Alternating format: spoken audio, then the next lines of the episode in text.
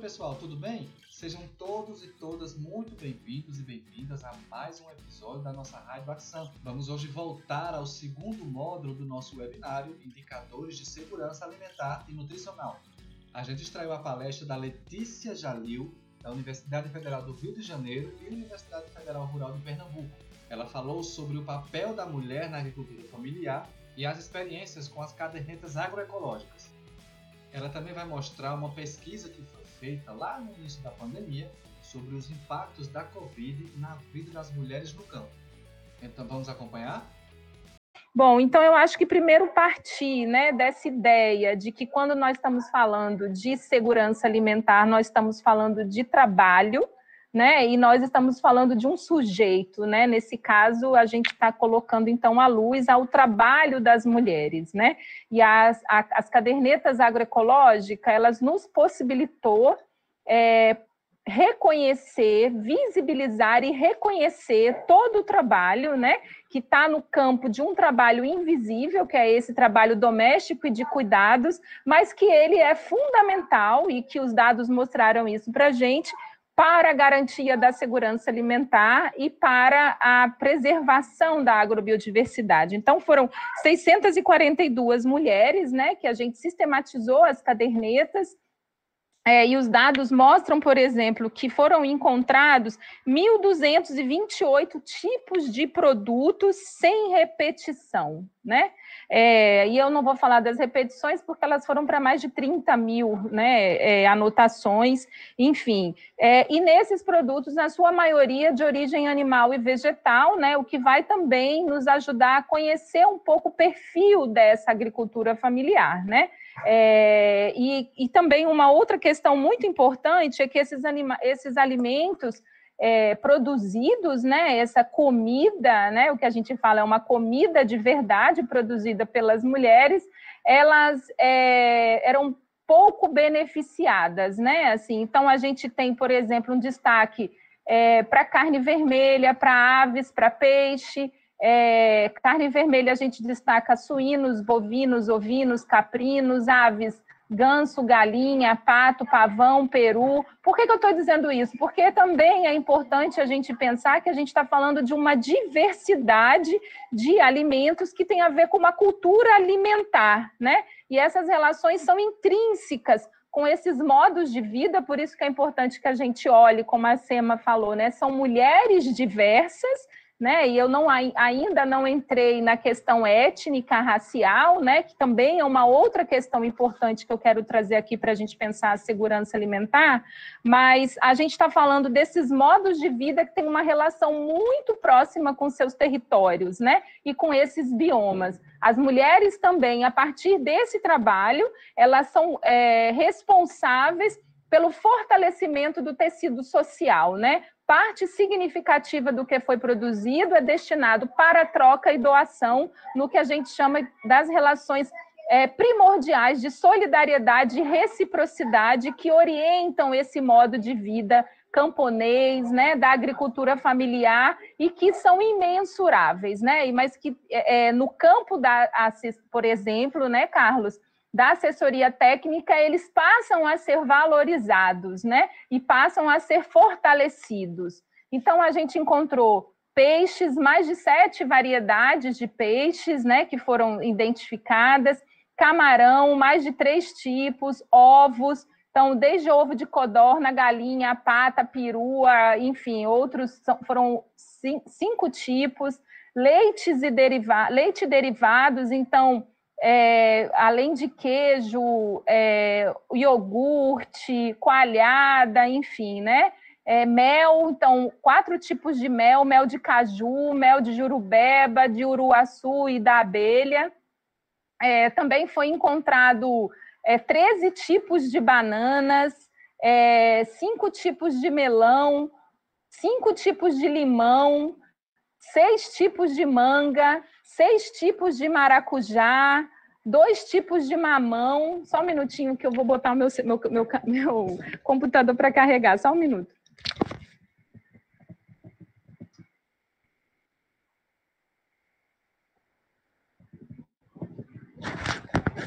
É, essas coisas só acontecem assim na hora, né? Que nem quando falta gás. Na, a gente está cozinhando e falta o gás. É, eu também quero destacar né, é, a questão dos subprodutos originados desses alimentos. Né? A pesquisa também mostrou, por exemplo, que a partir da mandioca, nós tivemos 11 subprodutos registrados: né? massa de pulba, goma de tapioca, bolinho de tapioca, purê de macaxeira, farinha de mandioca, sorvete de macaxeira, beiju, seco e recheado, biscoito de polvilho, pão de macaxeira, brevidade, do milho, 10 subprodutos, queijo, 8 subprodutos, é, frutas, né, 12 tipos né, de polpas de frutas registrados, bolos também, óleos, é, quatro tipos de óleo, óleo de coco, babaçu, licuri, pequi, enfim, então eu estou trazendo esses dados para a gente pensar juntas aqui, né? É, é essa diversidade né, que está na mão das mulheres, né? Que são saberes acumulados, né? Que vão sendo, que foram sendo invisibilizados, né? Todos colocados no campo aí do trabalho doméstico e de cuidados, né? É, também foram registradas mais de 126 plantas medicinais, né? Ou, ou que a gente chama de plantas é, de cura, né? Algumas chamam também de plantas de cura. É, então, eu acho que esses dados nos iluminam, né, para a gente poder aqui pensar juntas e reconhecer esse trabalho, né, que vem sendo desenvolvido historicamente pelas mulheres. Né? Então, quando a gente fala, Silvia, que as mulheres têm um papel fundamental na garantia da segurança alimentar, a gente agora tem dados para mostrar isso. Né? Então, as cadernetas, né, Carlos, elas nos possibilitaram é, e elas coladas com a ação de assessoria técnica qualificada, né? Elas nos possibilitam avançar muito mais, né? É, outro, outra questão que eu quero trazer, e aí é importante quando a gente diz também que as mulheres têm um papel fundamental no fortalecimento do tecido social, né? É que 60, aproximadamente 60% do que as mulheres produzem, Dayana, está destinado para autoconsumo, troca e doação né, nós tivemos é, uma, uma subnotificação nessa categoria doação, né? E aí pode ser um problema de pesquisa, pode ser um problema é, de pergunta, mas também pode ser um problema da percepção, né? Porque são práticas que elas acontecem não simultaneamente, né? Eu não te dou um livro e você me dá outro, né? Às vezes eu te dou um livro e daqui a um mês você me dá outro, e a mesma coisa, eu mato um porco eu dou para o meu vizinho um pedaço, daqui a dois meses ele matou. Então, não são relações tão diretas, né? E são mais é, difíceis de serem anotadas. Mas toda a relação de autoconsumo, isso foi fundamental, porque é nesse miúdo, né? É essa, é essa produção do miúdo que passava despercebida e que ela tem um papel fundamental, né? No que a gente chama da segurança alimentar dessa família, né? Então, quando a gente conseguiu sistematizar aqueles dois ovos, cinco o mói de coentro, né, o punhado da cerola, é, o bolo, o, a galinha que ela matou, e você vai transformar isso junto com ela, né, num processo de reflexão, você vai perguntar, e se a senhora fosse comprar isso, a senhora compraria? Ela vai dizer não, né? Por quê? Porque tem uma questão da renda, do acesso à renda, né? E aí também tem uma outra coisa que é fundamental a gente pensar, é que esses alimentos, como eu mostrei, né? Eles também traduzem uma riqueza é, dessa cultura alimentar, né? Eles estão na contraposição, no contramovimento desses desse movimento do, dos alimentos superprocessados, né? Dessa. Então, assim, nós estamos falando de alimentos que, na sua, na sua maioria, são consumidos in natura, né? São consumidos ali na comunidade. Um outro dado importante também é que é, parte do que as mulheres comercializam, né? Parte do que elas produzem se destina ao mercado, né? E a, a maior. É, o lugar prioritário de comercialização das mulheres é a comunidade seguido da feira, seguido do porta a porta, né? Então são alimentos que caminham muito pouco, né? A distância entre a produção e o consumo ela é muito curta, né? Isso, isso também favorece um alimento de maior qualidade, eu saber da onde eu estou comendo, quem é que produz, né? Como esse alimento é produzido. E todas essas mulheres elas fazem parte de projetos é, produtivos, de projetos de organização, né? O que nós dizemos não são mulheres que estão fora do campo agroecológico, né? Então são mulheres que produzem a partir dos princípios da agroecologia é, então, a gente pode garantir, a partir dessa assessoria técnica, que são produtos sem veneno, né? São produtos que gastam é, muito pouco insumo externo, né, Carlos? E aí ele estou aqui com um, um, expert aí nesse processo e, e, vai poder trazer muito mais elementos, né? Então, é, a pesquisa das cadernetas, em linhas gerais, elas mostram para a gente que é, nós devemos ao pensar né, no processo de fortalecimento é, do sistema de abastecimento, ou de pensar no processo de fortalecimento né, da agricultura familiar, que, fortale é, que passe pelo enfrentamento à insegurança alimentar, as mulheres são um sujeito fundamental. Né? É, então, assim, pensar políticas de segurança alimentar tem que passar pelo reconhecimento das mulheres como é, atrizes né, nesse, nesse, nesse processo. É, eu, então, vou, vou agora para o outro lado, né? Trazer aqui uma, outras dimensões, outras questões para a gente pensar né, a partir da pandemia. Primeiro, eu me esqueci de dizer, né? Mas hoje é dia 13 de maio, é, o dia né, de luta aí pelo fim do combate ao racismo, né? Assim, há quem diga que foi o dia da abolição da, escrava, da escravidão, mas eu acredito mais que é um dia de resistência né, do povo negro, que é uma matriz é, da nossa sociedade, né, que contribuiu bastante para a nossa riqueza alimentar, mas que vem sofrendo historicamente, justamente por esse racismo estrutural, né, é, dessas desigualdades que vão marcando a sociedade brasileira, né. Então, no dia de hoje, quero aqui lembrar a Carolina de Jesus, né, a doutora Carolina de Jesus, é, no livro Quarto de Despejo, ela vai dizer: Eu sou negra e a fome é amarela e dói muito. A fome é um soco no estômago. É, e aí trazer para a gente pensar né, essa relação que se dá do silenciamento da fome, né? E eu acho que essa percepção ou a autopercepção é, da fome, né? E eu me lembro muito do Josué de Castro naquele livro Fome, um tema proibido, né? É, a gente não fala da fome, né? Alguém está passando fome, mas não sou eu, né? Eu estou comendo miojo, eu estou comendo, estou tomando refrigerante, eu como, eu sento com meu filho e como uma coxinha, ele um, um, como eu passei outro dia na rua e tinha uma mãe com duas crianças no horário do almoço comendo salgado e um refrigerante, né? Então, assim, eu não estou passando fome, né? Então, essa percepção da fome, ela é algo silenciado no Brasil, né? É, e aí, é, a pesquisa, a gente fez uma pesquisa com 331 mulheres rurais no semiárido brasileiro. Durante um mês, a gente aplicou um questionário, também foi, fei, foram feitas ligações é, via WhatsApp e também ligações telefônicas, né?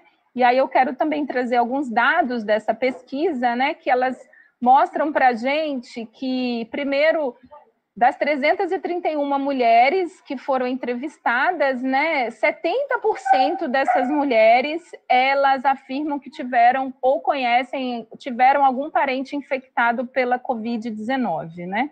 É, e quando a gente perguntou se elas tinham alguma dificuldade de acessar os meios de prevenção, elas disseram que 62% disseram que sim, que tem dificuldade de acessar, né? É, quando a gente foi, e aí eu estou falando de mulheres rurais, tá, gente? Isso é importante que fique destacado. É, dessas mulheres, né, é, 51% disseram que se mantém produzindo com redução. 30% disseram que estão produzindo apenas para o consumo familiar ou básico. E 25% disseram que não estão produzindo nada, né? E 22,3% disseram que pararam totalmente de comercializar. É, 40% das entrevistadas, né, disseram conhecer alguma família que não tem acesso a uma alimentação, à alimentação, é, e 28% responderam que a alimentação da família piorou. É, quando a gente perguntou em que medida essa né, elas disseram que estão comendo menos carne, outras respostas foram estão é, comendo mais cuscuz, lembrando que aqui no Nordeste o cuscuz ela é uma, uma base né, da nossa alimentação. Outras disseram que perderam mais variedade né, de alimentos. Isso, é, quando a gente pergunta para elas, né, é, se houve um impacto né, da pandemia na renda, 28% vai dizer que sim, né, muito forte. Algum membro da família perdeu o trabalho, né? É, e 23% vai dizer que ela mesma deixou de comercializar, né? Então, 51% das respondentes diz que foi fortemente impactada, é, a, a, renda foi fortemente impactada durante a pandemia, né? É, quando a gente perguntou se elas recebem algum tipo de auxílio emergencial, é, 56% diz que sim, e também é, recebem o auxílio, recebiam, receberam o auxílio emergencial é, proposto no governo na época, né? Quando a gente perguntou para elas se a alimentação da família melhorou, melhorou ou piorou, 61% disse que permanece igual. 22% diz que piorou bastante. Só que quando eu pergunto se você conhece alguma família que esteja passando fome nesse momento de isolamento, 60% das respondentes disseram que sim, né? Que conhecem alguma família que esteja passando fome. Então, eu acho que isso mostra para a gente que essa percepção da fome, né? Ela, ela estava presente logo no início da pandemia, né? Mas ela também é muito subjetiva, né? E aí, uma outra pergunta pra, que, que foi feita para essas mulheres, né, é se elas sentiam algum receio né, de não terem alimentação. E aí, a pesquisa mostra que 54% das mulheres respondentes disseram que sim, né? Então, ora, o medo e a preocupação, né, que, que ronda a vida das mulheres, sendo essas as principais responsáveis pelos trabalhos domésticos e de cuidados, né?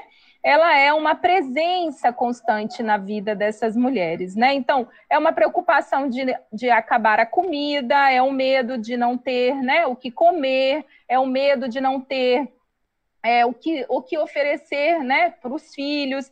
E aí a gente também vai trazer uma discussão, Silvia, que é desse. É, essas desigualdades de gênero também vão se reproduzir nas desigualdades do acesso ao alimento. Né? É muito comum no meio rural você ouvir que a mulher ela sempre come os piores pedaços, por exemplo, né? Ela come os piores pedaços da galinha. Ontem eu li uma crônica Carlos, dela é uma, uma mulher dizendo assim: Eu achava que a minha avó adorava pé de galinha, porque ela sempre viu a avó dela comendo pé de galinha, até que um dia os filhos foram crescendo, foram saindo de casa, foram né, cada vez menos gente, e foi sobrando mais comida, e um dia ela chegou na casa da avó dela e a avó dela estava comendo outras partes da galinha, né? E ela perguntou para a avó: eu achava que você gostava dos pés, vó. Ela disse, não, eu, eu comia os pés da galinha, né?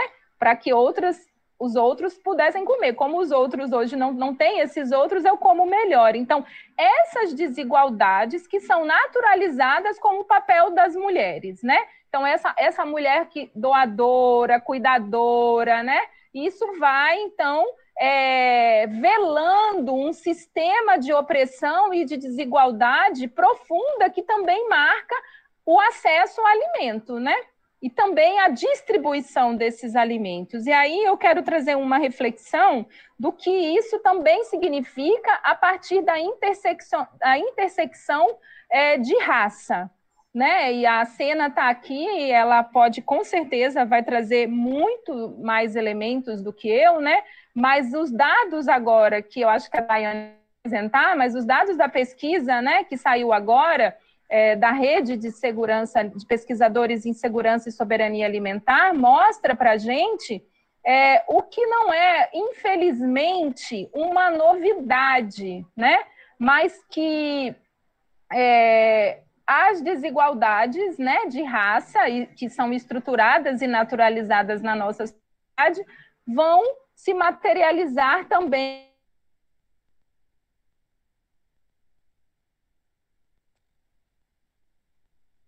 essas, dessa sobrecarga de trabalho das, nas mulheres negras e também na fome, né? Ou no que se chama da insegurança alimentar grave, né? Que são essas pessoas que têm um acesso, é, que estão em situação de fome. Então, a pesquisa da rede PESAM mostra, né? Desvela para a gente que 11% dos domicílios chefiados por mulheres é, os, as pessoas estavam passando fome contra 7% quando a pessoa a referência era o homem, né? Então a gente vai dizer, ora, essa fome tem sexo, a fome tem sexo, né? Mas quando eu ainda trago esse elemento racial, né? É, a pesquisa vai mostrar né, que das residências habitadas por pessoas pretas e pardas, a fome esteve presente em 10,7%. Entre pessoas de cor branca, esse percentual cai para 7%, né? Então, a fome também tem raça. Então, é importante que a gente destaque, olhe para a discussão da insegurança alimentar a partir de um viés de gênero, mas também nas suas intersecções, né? De classe, de raça, né? Se é rural ou urbana. A pesquisa também mostra para a gente que são as populações rurais mais vulneráveis, né? A, a insegurança alimentar e que as desigualdades estruturais do Brasil também vão se manifestar na, nas desigualdades é, é, regionais, né? Então não é à toa que é na região norte, na região nordeste, em que a pesquisa também vai dizer que são as maiores é, atingidas, né?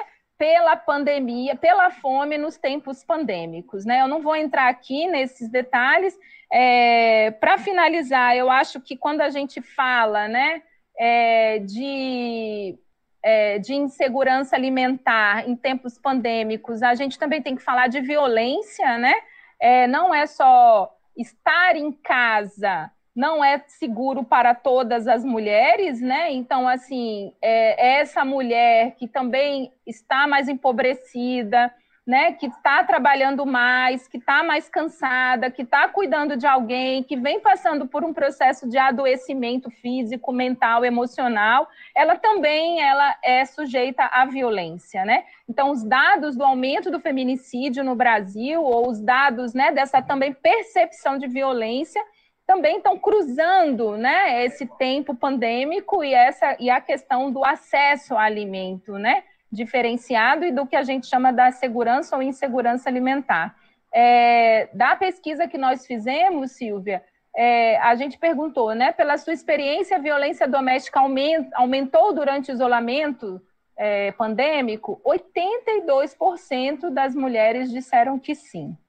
Né? É, então, assim, essa é, é uma realidade né, que está aí, né, que é, é, está que tá na nossa vida, que está do nosso lado, que às vezes está dentro da nossa casa, né, e a gente não também não não não problematiza, né?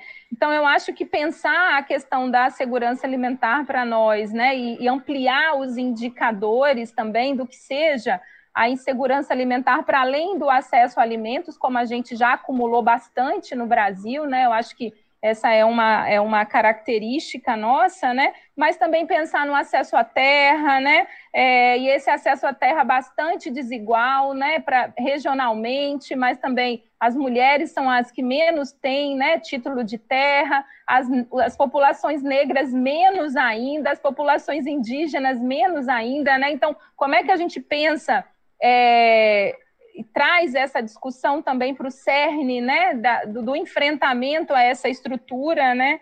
Eu acho que pensar também que essa escolha, é, a escolha do acesso ao alimento, ela também passa pela classe social, né? A gente já faz essa discussão, mas assim não é qualquer pessoa que hoje tem condição de escolher entre uma coxinha e um prato de salada com uma carne, né, com grãos e cereais, enfim. Então, eu acho que a questão de classe mais do que nunca no Brasil, ela volta, né, com tudo.